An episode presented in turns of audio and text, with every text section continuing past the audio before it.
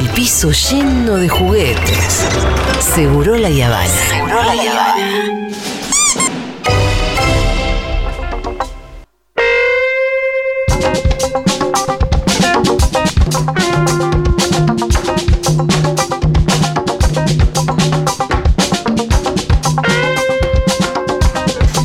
Muy bien, Santiago Levín está en el piso de Seguro La Habana y listo para responder a todos sus consultas. A ver.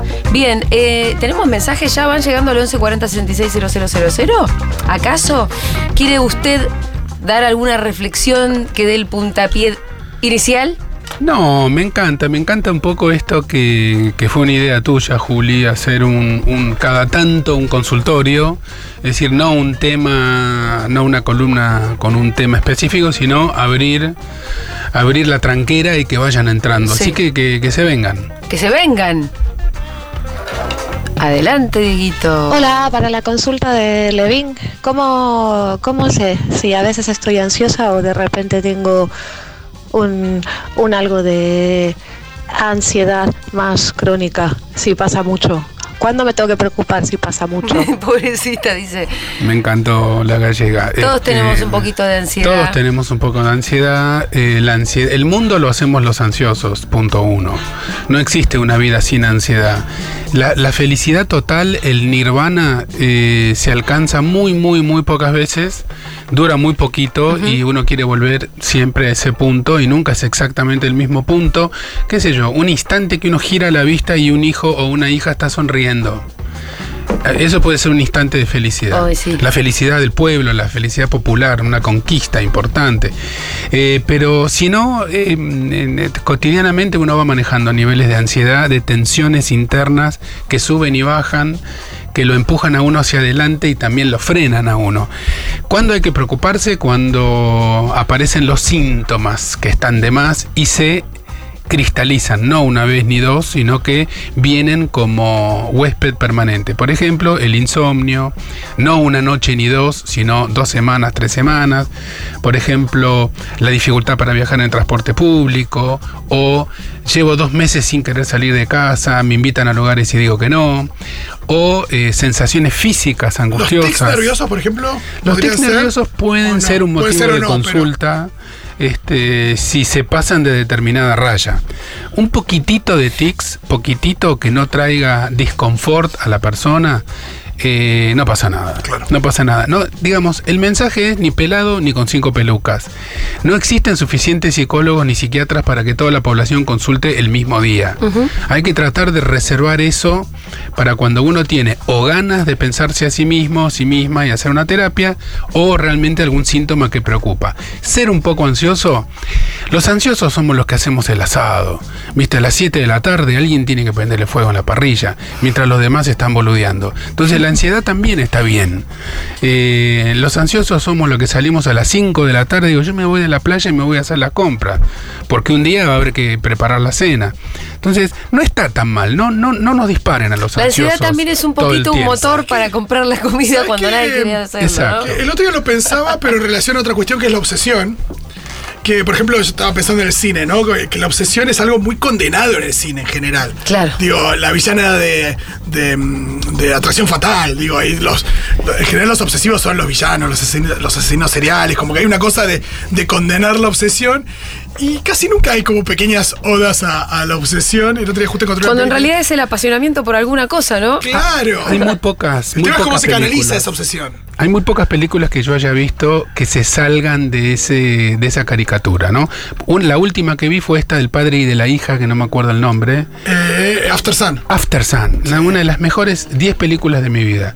Que da para hablar Ah, un está montón. tremenda, ¿no? Para hablar un montón. La fui a ver con mi hija justamente. Me invitó ella. Es bastante tristona. Es muy tristona, es muy tristona, pero no golpe bajo, tristona que te deja pensando, reflexionando. Porque en definitiva, ya adelanto el final de la columna, como siempre, la invitación es a pensar, a no dejar de pensar. Cuando el síntoma te quita la posibilidad de pensar, es una otra, este, otro momento para poder hacer una consulta. Pero la obsesión, ¿qué quiere decir obsesión? Uno no se obsesiona cuando uno se enamora. Claro. Uno Y no sí. se obsesiona lavando los platos. ¿Ustedes no odian la gente que lava mal los platos? y que queda todo grasoso. Sí, los la vasos, los vasos. Los vasos. Los vasos, pero, Pero los por vasos eso Es una falta de respeto Nada la mejor, nada mejor que alguien que mire, que prenda una luz y le pase de vuelta la esponja y vos decís, pero déjate de hinchar con eso. Esa persona te lavó bien el vaso, decirle gracias. Entonces, eh, un poco de obsesión, un poco de angustia, un poco de bronca, Un poco de ansiedad. poco de ansiedad, no está mal. El tema Bueno, es pero ese oyente poco- decía, ¿cuándo, ¿cuándo me preocupo? cuando resulta insoportable. Cuando a vos te hace sufrir. Cuando a vos, a la oyenta que llamó con un lejano acento ibérico, A mí me parece que era una forma de hablar nomás. A, a mí me sonó, después nos dirán quién de los dos estaba en lo cierto, nos dirá la oyenta. ¿Cuándo preocuparse? Está bien hecha la pregunta, porque yo hubiera dicho cuándo hay que consultar. Vos preguntás cuándo hay que preocuparse. Eh, si ya te estás preocupando, eh, quiere decir que ahí está pasando algo que sobrepasa la raya mínima. Los niveles normales. Esa raya ansiedad. mínima varía de una persona a la otra. Hay gente que soporta dolores físicos que otros no soportaríamos y este, dolores psíquicos que otros no soportaríamos. Eso es absolutamente individual y transferible. Si a vos, oyenta, algunos de los este, eh, de las facetas de la ansiedad se te tornan eh, difíciles de sobrellevar con una, como una mochila muy pesada, eh, dejas de hacer cosas cotidianas en tu vida que son importantes, ahí es como para preocuparse y contarlo. Hay una cuestión también respecto de la percepción de esa mochila. Que a veces uno tiene una mochila y no se termina de dar cuenta que tiene una mochila. Sí, Eh, eh, realmente es notable el umbral de percepción y de preocupación, cómo cambia de una persona a la otra. Y como siempre decimos con Pitu también, cómo el contexto hace que haya más posibilidades de preocuparse por unas cosas que por otras. Claro, el Por privilegio eso- de poder preocuparse, entre comillas. en inglés usan la expresión white people problems, este, como si, bueno, esa. Pero igual, este, la- lo- lo- los blanquitos de clase media también tenemos derecho a quejarnos. Entonces, este, pero es importante no olvidarse que hay un contexto. Hay un contexto y ese contexto puede cambiarte ese nivel mínimo ante Sí, el claro. cual te preocupas. Si vos estás como el Pitu, hace dos días sin agua, con 50 de térmica, sin luz, sin heladera, eh, con un camión que te acerca a un balde a 150 metros de tu casa, que no todo el mundo está en condiciones de alzar 15, 20 kilos y subir una escalera, entonces ahí se te corre un poco la, la cuestión. Ahora, eh, siempre es importante prestar atención a las variaciones internas, siempre. Cambia todo el día. Otro, otra consulta, por favor. Hola doctor, ¿cómo está? Me gustaría que hable un poco de, de la cuestión de los celos en la pareja, de mm, cómo los celos se vuelven pensamientos obsesivos eh, a diario y, mm, y bueno, cómo eh, siendo pareja y, y sufriendo de celos uno con- quiere controlar y supervisar al otro. Qué buen tema. Tema para una columna, ni siquiera alcanza para una No. columna. Los celos son un gran tema. Y son un gran tema que aparte habría que darle un twist, un giro siglo XXI, luego de, digamos, este, los estudios de género, el poliamor, este, las relaciones sexoafectivas, el- la idea, la nueva filosofía de los vínculos en la cual nadie es dueño de nadie, pero en este momento conviven eh, en un montón muy heterogéneo, el modelo tradicional, antiguo, patriarcal, monogamia, sagrado sacramento hasta que la muerte nos separe y toda una serie de eh, variantes un poco más ajustadas a las ideas contemporáneas que tampoco son fáciles de sobrellevar y eh, tampoco son para todo el mundo. Los celos son siempre, escúchenme este, este concepto, lo voy a explicar apenas lo diga. Los celos siempre son delirantes. No quiere decir que la persona que los padezca padezca una psicosis, pero el celo, en el- los celos son producto de la imaginación del que cela. Por eso nosotros decimos. Que a veces está convencido de lo que piensa y va a buscar confirmación más que nada. Exacto. Hasta Y que a, no la veces, encuentra, no. y a veces la encuentra. Pero ese es otro problema. Claro. Porque como decimos los psiquiatras, se puede ser paranoico y cornudo. Claro, las dos cosas. Ese, vos, eh, que vos tengas celos no significa que, que tenés buenos motivos. Lo que significa es que por alguna razón que hay que buscar en tu biografía, eh, vos tenés una cierta tendencia a pensar eh, que no te están diciendo la verdad, que no estás segura o seguro en ese vínculo. Eh, y eh, hay que indagar con cuidado y separar como, como hace el cepillito del arqueólogo, despacito, para tratar de desenterrar ese dinosaurio y ver de dónde viene la cosa. Eh, recomendable, altamente recomendable, es sentarse a pensar un poco cuando uno está celoso o celosa al servicio de qué está, eh, qué es lo que está, qué es lo que está apuntando, porque los celos también se pueden tomar como un síntoma. ¿Qué es un síntoma? Hablábamos antes con la otra consulta, dijimos la palabra síntoma. Síntoma es un fenómeno que aparece en un lugar, pero cuyo origen está en otro lugar. Es como el tero que pone los huevos en un sitio y va a gritar en otro para distraer a los predadores. Ah, no sabía que hacía soltero, vea que vivo. Ah, entonces al pedo, cuando me grita un tero, pensando que no pisa ningún nido. No, no. Está en otro lado, al final, loco. Tero ya, Tero, ya entiendo cuál es la tuya. Si me puedes señalar dónde es, así no voy. Los mucho más fácil. los síntomas nunca Hablemos son el verdad. problema. Nunca son el problema. La fiebre es un síntoma. Cuando hay fiebre hay que buscar dónde está el foco infeccioso o inflamatorio. El dolor es un síntoma. Uno dice, sacame el dolor, claro, pero primero capaz te tengo que sacar una muela. No solamente dar un analgésico. Los celos son un síntoma de la pareja y de la persona. Del celador, del celado y de la pareja. Eh, Porque siempre- hay gente que no importa con quién esté en pareja, Claro. siempre va a celar. Y hay veces que es una pareja en determinado la que te genera celos. A veces los celos no son en pareja, son entre hermanos. Sí. A veces los celos son profesionales. Sí, tienes Totalmente. alguna inseguridad de, de tu lugar de ese vínculo. Exactamente, hay una base de inseguridad, hay una historia, hay palabras dichas, hay cosas que se dijeron cuando uno era chico o chica. Eh, eh, Einstein decía, si vos sos un, un pez y te eh, se pasan toda la vida enseñándote a trepar un árbol, vas a crecer toda la vida como, como un frustrado. Claro. Entonces, este, no, a- no, como la educación en general es una grilla en la que nos meten a todos sin fijarse quién es cada uno, uno crece con frustraciones, todos crecemos con frustraciones, con déficits, con inseguridades y con temores. El temor de no ser amado, de no ser elegido, de no ser el preferido del otro es un temor universal, reforzado por este cuento de hadas de la princesa rubia Rapunzel y el príncipe millonario más lindo del mundo, que se casan para siempre y todos le tienen envidia.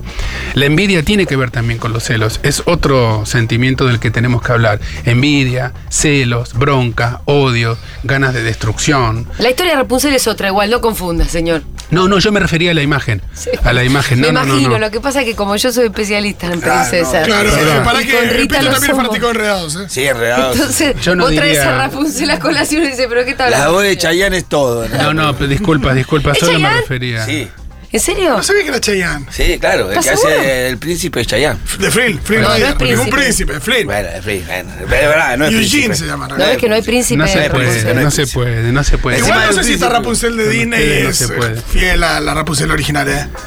Puede que no. Pero es que- Rapunzel es que un, a es un cuento, es un cuento alemán antes de que naciera Disney, pero te lo tomo, te lo tomo. antes. Yo no soy especialista en princesas. Si yo afirmara eso, si yo afirmara eso, saldría a la calle y me estarían esperando en algún lado. No, no, no Soy podría. especialista en princesas, me encantó. Sucede que en el trabajo, trabajo como programador y a veces estoy frente a la computadora produciendo y siento que no es suficiente, es una sensación extraña estar ahí y sintiendo que otra persona va a utilizar la aplicación que estoy desarrollando y se siente raro y es algo que hablé con otros compañeros y compañeras y nos pasa lo mismo. Saludos.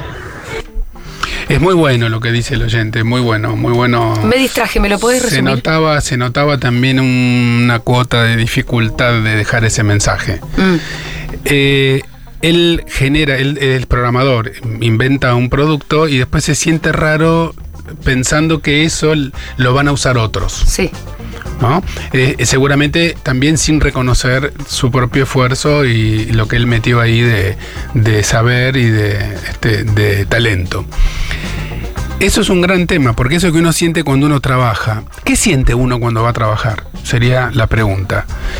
Eh, hoy lo hablaba a la mañana con un paciente que se jubiló, un colega médico que se jubiló. Y dice, llego a mi casa a las 3 de la tarde y no sé qué hago ahí. Tengo muchas cosas para hacer, pero no sé qué hago ahí, porque en este sistema en el que vivimos, el trabajo forma parte de la identidad, de quién soy. ¿Y vos qué haces? ¿O vos qué sos? ¿Qué querés ser cuando seas grande? Es la pregunta que le hacen a los chicos. Sí, sos lo que haces, eh, esa es la, la definición. Entonces, como es algo que tiene que ver con la identidad, eh, puede pasar que uno esté trabajando eh, lo que lo que el oyente dice es y lo que lo, con- lo conversó con compañeros de trabajo esa sensación extraña de que él fabrica un producto que luego es utilizado por otros para otras cosas no estamos en una etapa histórica. Este viene el comentario marxista, les aviso por las Hasta dudas. Si tanto quieren, aflora, si aflora. quieren abrir el paraguas. Se supone que el trabajo debería ser, en el ideal, un modo de ser libres. Un modo de ser cada vez más libres. El trabajo tendría que servir para modificar la realidad en beneficio de todos. No estaría saliendo eso. No nos estaría saliendo eso. Entonces, el trabajo en este sistema, que es el sistema capitalista, postindustrial, financierizado, Esta idea de productividad extrema encima. como dice Paul Preciado en el capitalismo petrosexo racial, en el último libro, eh, en este sistema el trabajo es una fuente de alienación, no una fuente de crecimiento. El trabajo es una cosa repetitiva que se hace para que otro se haga rico, entonces está bien lo que dice este programador. Yo invento este cachito de software, lo programo para que después se junten con otras piezas y ¿quién se queda con esa plusvalía? ¿Qué te llevas vos de tu trabajo a tu casa? Cuando volvés a tu casa. Lo único que te llevas a tu casa es el cansancio, las ganas de, de descansar, de recuperar esas energías perdidas durante el día para levantarse temprano el otro día y volver al mismo sitio de trabajo. Por supuesto, puede decirme alguien, peor es no tener trabajo. Sí, en este sistema es peor que nadie te explote a que tener la suerte de tener a alguien que te explote. Entonces, está bueno preguntarse para qué sirve el trabajo y en qué mundo deberíamos vivir para que el trabajo sea un, eh, un orgullo y una fuente de crecimiento personal, no solamente este, esta maraña donde uno no sabe quién es, dónde está, para quién labura, qué se hace con el producto de lo que uno hace. Por eso, mucha gente en épocas como esta termina decidiendo optar por oficios, por ejemplo, carpintero. El carpintero cuando trabaja tiene un producto muy concreto. Gracias. Y ahí me acercaron un vaso de agua, por eso dije gracias. Em, eh, Producto concreto del carpintero. madera, mesa, silla, linda mesa, linda silla, barniz, objeto que se puede usar, tiene un valor de uso. ¿Vos qué haces? Yo agarro la madera y la transformo en cosas que sirven. No, y al mismo tiempo es algo que la humanidad hace desde hace muchísimo tiempo. Hay una cosa como una especie de valor eh, histórico de la, de la tarea. Por eso está tan de moda también la cocina. Todo el mundo hace cursos de cocina, por eso es mi opinión.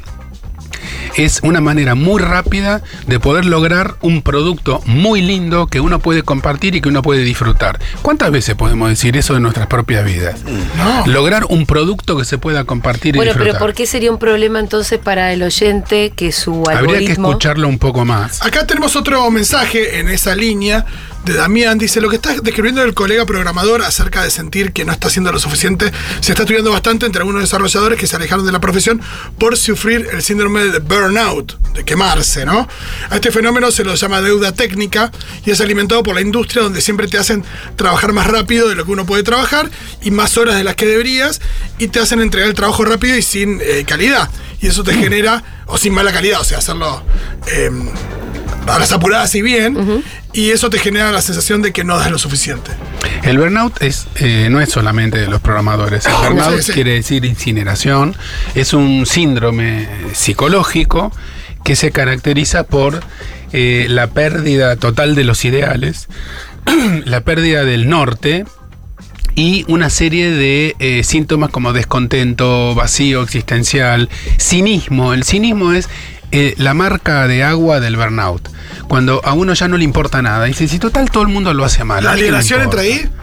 La alienación, pienso en la película Tiempos. Modernos. Tiempos modernos de Charlie Chaplin es eh, un ejemplo, no se hablaba de burnout en esa época, pero sería buenísimo, no sé si está en YouTube o algo. Está, está en movie, Está está, en en- movie, está re Ah, fácil de conseguir. Hay que volver a ver este, tiempos modernos de Charles Chaplin. Se, se refiere, es una crítica de la época de la industrialización norteamericana y el Fordismo y los trabajos repetitivos como la cinta transportadora que se, que se inventó en esa época, donde el, el operador hacía una sola cosa repetitiva todo el tiempo como ajustar una tuerca, todo el tiempo. Incluso Charles Chaplin Chaplin ahí mete el agregado de una máquina infernal que se había inventado para que el trabajador pudiera almorzar sin moverse de su lugar de trabajo. Sí. Y entonces un robot este, le, lo iba alimentando y siempre Sí, salía es muy mal. loco porque la película es tan graciosa como angustiante. Sí, y además la película eh, es un poco.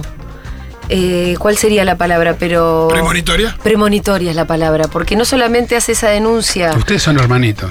Sí, sí, sí. Hoy adiviné que iba a decir. eh, El monstruo de dos cabezas. dos pasa cabezas, mucho. sí. Pero no solamente esto denuncia como las líneas de montaje y las formas, las- lo, que entonces eran nuevas formas de producción, sino que hace otras denuncias que ahora no se me vienen a la cabeza, pero como la vi hace poquito de vuelta, de cosas que todavía no habían pasado y que 50 años más tarde pasaron.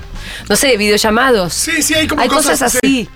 El burnout afecta mucho al personal de salud, afecta a las maestras y maestros, afecta a todo el mundo que está en contacto con personas y básicamente se caracteriza por el cinismo. Imagínate ir a una guardia a las 3 de la mañana con un dolor terrible y que te atienda un- una médica que ya no le importa nada porque todo le parece una mierda y el mundo es una mierda y si todo el mundo atiende mal porque yo te tengo que atender bien y si vos después me pegás en la calle porque yo te tengo que tratar bien en la guardia.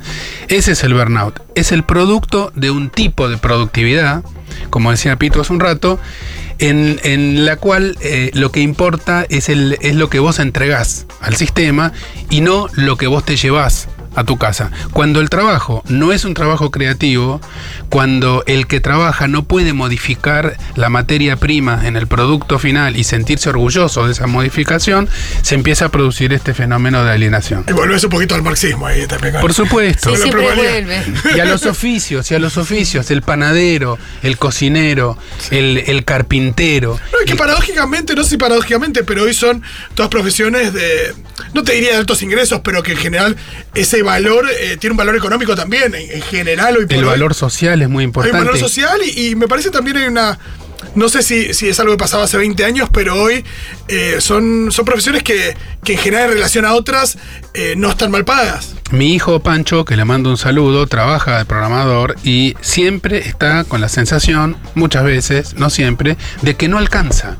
No alcanza con el tiempo, terminan trabajando sobre horas, es el domingo y dice, tengo que terminar esto para entregarlo mañana. Es un trabajo todo el mundo dice es el trabajo del futuro, si aprendes programación conseguís laburo enseguida, te contratan multinacionales que te explotan. Eh, pero eso que decía el oyente da para una columna entera, que es la sensación de que te corren el arco todo el tiempo y nunca, nunca llegas a la meta. No, y hay empresas que laburan, que tienen sedes eh, en 8 horas de diferencia de uso horario en tres lugares del mundo, entonces pueden laburar Claro. todo el tiempo y no dejar de laburar nunca. Pero el redondeo el tema de laburo. El tema de trabajo es muy, muy, muy, muy importante. Nuestro trabajo es muy importante, no solamente para tener una plata para pagar el alquiler y las expensas. El trabajo es una, debería ser una forma de realización personal, no un, eh, un lugar en donde uno lo explotan y uno vuelve destruido y sin ganas a su casa. Tiene, tendría que ser, y tenemos todos el derecho a tener un trabajo que signifique un plus, un orgullo, un desafío y una creatividad en nuestras vidas. Ese es el concepto tradicional de trabajo. Eh, hay una cola acá, doctor Levín, afuera del consultorio, Sí, sí, sí. pero de 200 mensajes. Bueno, este. Por favor. ¿Alguno más? Hola, ¿cómo están amigos de Futurock? Esta es una consulta para Santiago Levín. Eh, quería saber qué opina del caso de eh, Federico Val, si estamos enfrente de un caso de narcisismo.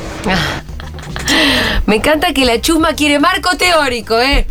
Sí, eh, salgamos del caso de este, de este señor que me parece, me parece bastante patético. Me parece patético que esto se ventile. Me parece. Lamentablemente existe un. un Mercado para un eso. mercado, se vende, esto se vende, las redes se calientan, las pantallas se calientan, hay programas de televisión. Cuanto peor está el mundo, cuanto peor está todo, la crisis climática, la crisis política, la crisis económica, hay una correlación directa con este que se busca más este tipo de eh, comida de mala calidad que sirve para pasar el rato y prender la tele y no charlar con el marido de una, que es un Falopita, falopita. Igual el detalle de lavarropa, yo quiero decir que es, que es es todo. premium, ¿eh? ¿Lo Pero supiste sigamos. eso? ¿Qué pasó con el lavarropa? No, ¿Cómo lo descubrieron? ¿Cómo lo descubrieron? Con- tenían un lavarropas eh, que tenía wifi Entonces a, a la novia de él empezaron a llegar notificaciones de que el ciclo de lavado ya estaba hecho a las 3 de la mañana. Y Era muy seguido que lavaba y, sábanas era- a las y el ciclo la de lavado era el lavado de sábanas a las 3 de la mañana, diferentes ciclos. No, y ahí ella lo descubrió. Ese detalle No, eso sí es fantástico. Eso es un buen detalle. Yo lo único que me interesa de la historia es eso. Eh, realmente, este, lavarropas con wifi. Eh, hoy aprendí una cosa nueva. Querido diario íntimo, mi lavarropas no tiene wifi. Y sigamos así. Y Mejor, sigamos por ahora, escuchame, si sigamos lavas, así. Si lavas cosas sospechosas, mejor que no lo tengas. Y si, y si vas a hacer las cosas que hace Fedeval, mejor vivir en un mundo analógico. este, que, pero al oyente le quiero contestar algo.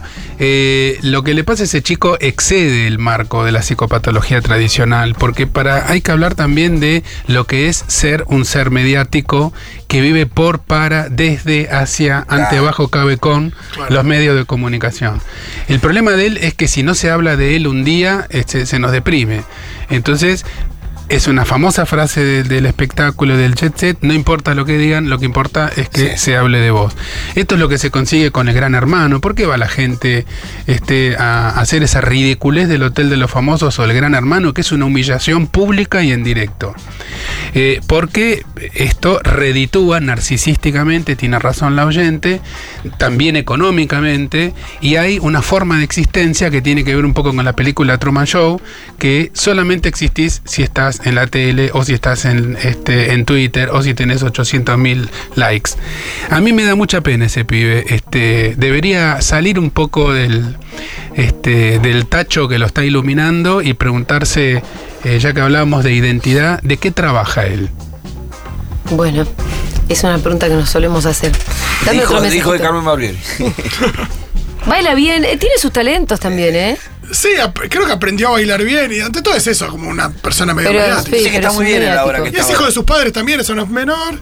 Y Hola, buenas tardes. Mi nombre es Fabiana. Hola, Fabián. Eh, la consulta para Santiago Levín es em, si existe alguna predisposición genética em, a la depresión, eh, ya que todas las eh, la línea materna de mi familia han sido mujeres depresivas y bueno, eso me asusta un poco.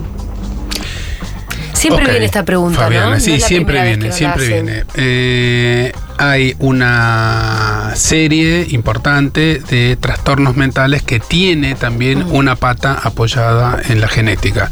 Y que es, por lo tanto, hereditario. Y por lo tanto es hereditario, pero hereditario no quiere decir que uno lo va a tener sí o sí. No es que es inevitable. se hereda una predisposición. Eh, pasa con la depresión, con algunas formas de la depresión, con el trastorno bipolar, con la esquizofrenia, etc.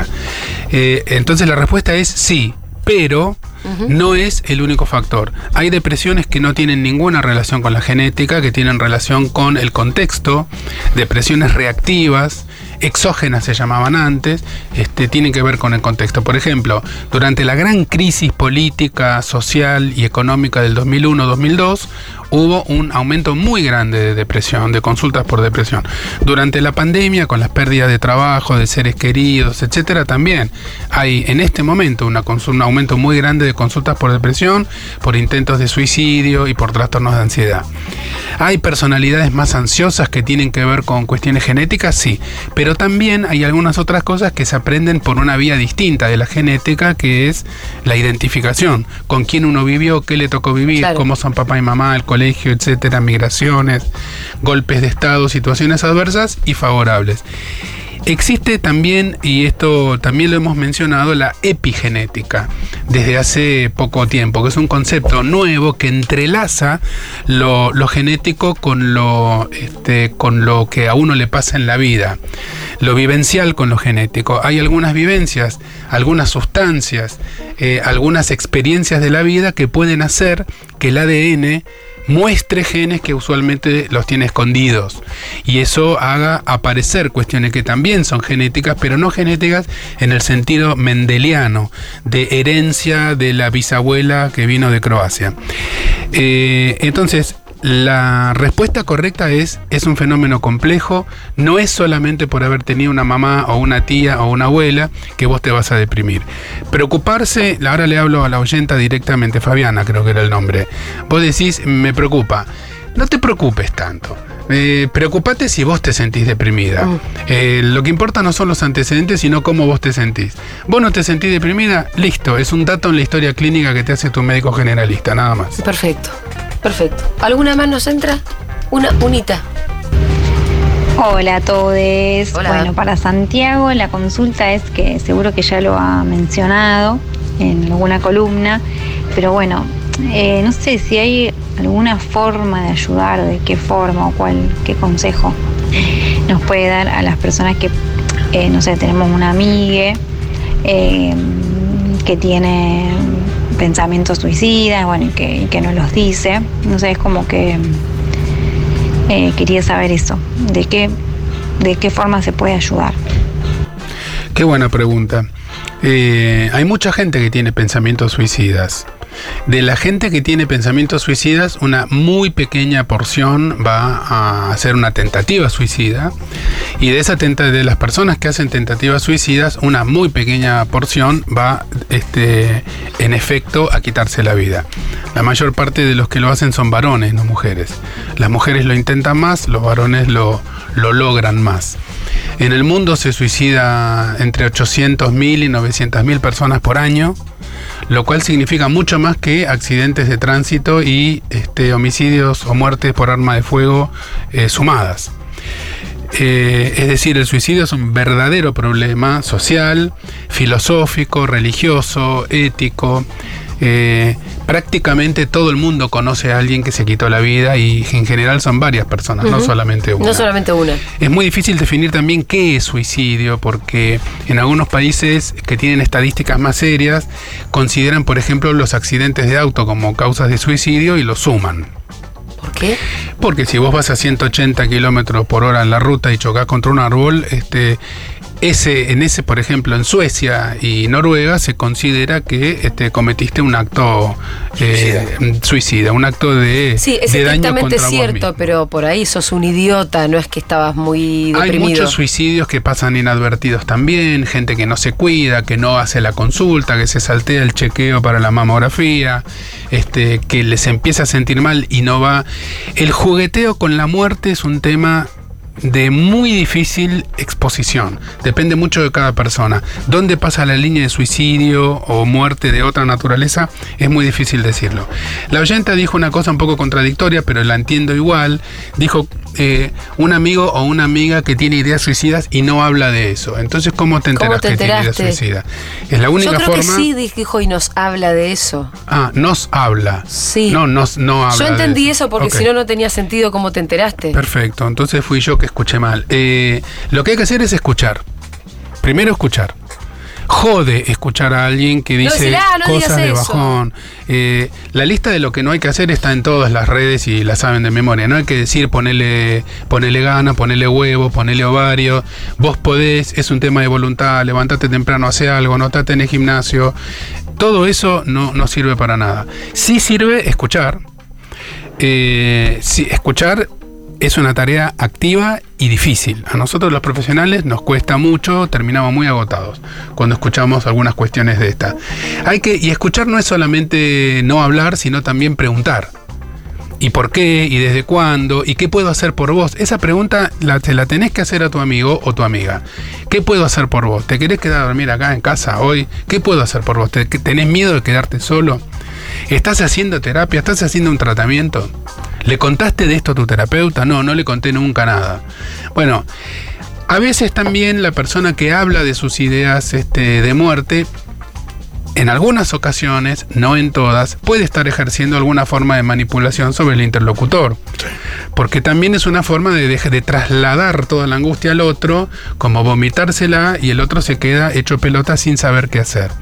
Hay que estar también atentos a eso, porque en ese caso eh, la respuesta correcta debería ser, este, bueno, ¿y por qué me estás contando esto? ¿Qué pensás que puedo hacer yo para ayudarte?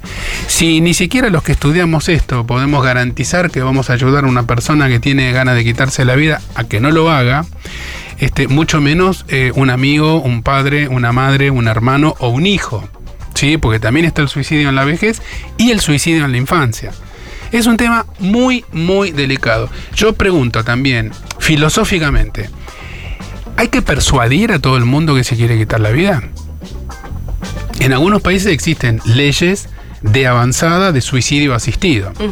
Hay casos en los cuales se considera que una persona que se quiere quitar la vida tiene justificados motivos para eso.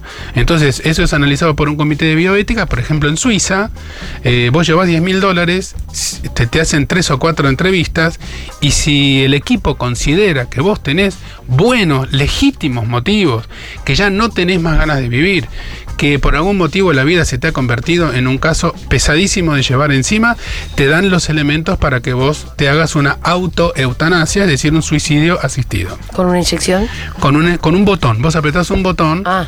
solamente tenés Todo que muy apretar un suizo botón. esa, ¿no? Sí. Qué suizo los Claro, muy suizos. No es que vos te inyectás a vos en un hotel, sino que estás en un lugar Sí. donde vos ya elegiste cómo querés que te velen, el cajón, el lugar, etcétera, etcétera. Y Un poco Black Mirror. Demasiado, Un poco muy- Black Mirror. demasiado ordenado, ¿no? apretás un botón, eso sucede. Tiene el botón, tiene un seguro como el de los misiles nucleares, que tenés que levantar el seguro. Sí. Seguramente, ¿no? Tiene, O que te dé de 15 segundos para repetir. tiene varios double check. ¿No? Eso Este, digo, sí, tiene sí, sí. varios doble chequeos, triple chequeos. Seguro, etcétera. seguro, ¿viste cuando? ¿Seguro que querés mandar esto a la papelera? Pero- ¿A vos? Yo propongo, yo propongo salir de la idea de que todo suicidio está mal y que todo suicidio es un pecado y que todo suicidio. Hay gente que no le interesa seguir viva. Y además puede ser que no, que no encuentres la solución en esta vida. A esa tristeza. Es muy probable que muchas personas sientan eso y que aparte de la vida, vivir sea un dolor tan grande, tan grande, tan grande que la fantasía es que quitando ese dolor, por lo menos no lo vas a sentir más. Lo que sí son persuadibles y evitables son otros tipos de suicidios, que son la mayoría. Los suicidios que tienen que ver con desesperación, con vergüenza, con bullying, con eh, contrariedades puntuales, coyunturales, con desgracias muy grandes ocurridas alrededor, con terrores. Las personas que se tiraron de las Torres Gemelas no se, se- se suicidaron desde el punto de vista técnico, pero no porque quisieran dejar de vivir, eh, o porque es el mal menor, o en la antigua Roma porque uno le evitaba a los herederos las deudas. Este, entonces, es complejo el tema, no es una cuestión binaria. A la oyenta le digo, este, escucha todo lo que te tengan que decir, preguntá, no te quedes vos cargada con esto, no hagas de acompañante terapéutico ni de psiquiatra, preguntá si está haciendo tratamiento y también preguntá por qué quiere hablar de esto con vos. Muchas gracias, Santiago Leví. Nos vemos el lunes que viene. Gracias a toda la gente que está ahí en la cola que quedó afuera. No, y un abrazo porque hay muchas cuestiones ahí, como Sí, que la hay- gente sufre también. y- Sí, sí, les mandamos un beso grande. y Vamos a hacer que- esto más seguido, la Sí, me parece que sí, totalmente. vamos a hacerlo más seguido. Porque hay muchas consultas, de verdad. Gracias, Santi. Un besito.